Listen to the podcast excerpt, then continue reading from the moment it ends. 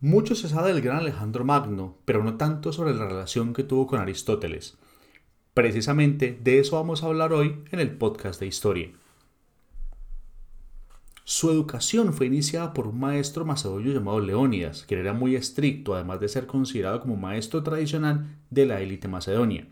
También sabemos de un tal Lisímaco, un profesor de letras, que se ganó el cariño de Alejandro, además de Anaxímenes de Lámsaco, que fue discípulo de Diógenes, y Merexemo, que fue discípulo de Platón.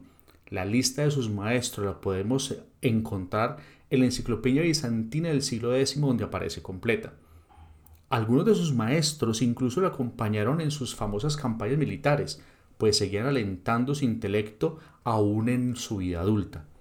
Pero sin lugar a dudas, Aristóteles fue la persona que más influyó en su formación académica, pues fue su maestro desde los 13 hasta los 18 años. Durante estos cinco años, Aristóteles lo instruiría en filosofía, lógica, retórica, estética, ética, política y biología.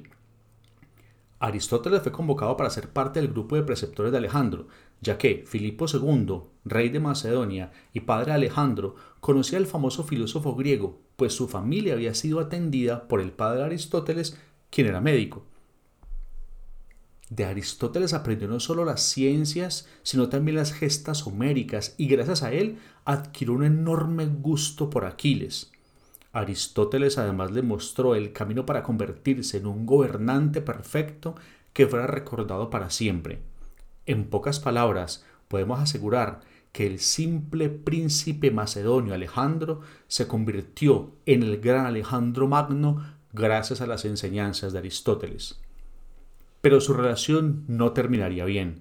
Después de los cinco años de preparación, maestro y alumno se separan, no sin antes profesarse un mutuo respeto y admiración. Al punto que Aristóteles envió a su sobrino Calístenes para que lo acompañara en su expedición a Asia como historiador personal. Pero en una cacería, Alejandro Magno humilló a uno de sus pajes por una falta y lo hizo azotar. Alejandro ya venía acumulando mucho rencor de sus hombres, pues empezó a asumir posturas de gobernante persa después de vencer a Darío.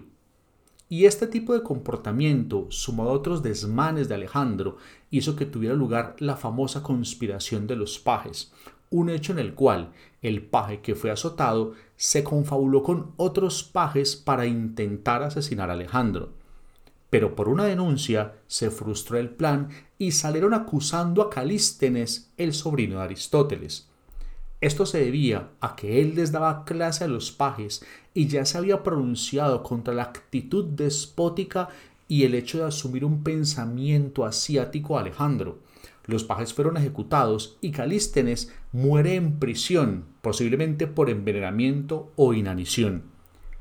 La noticia de la muerte de Calístenes terminó distanciando por completo a Aristóteles de Alejandro, quien lamentó profundamente que su alumno se hubiera convertido en un tirano.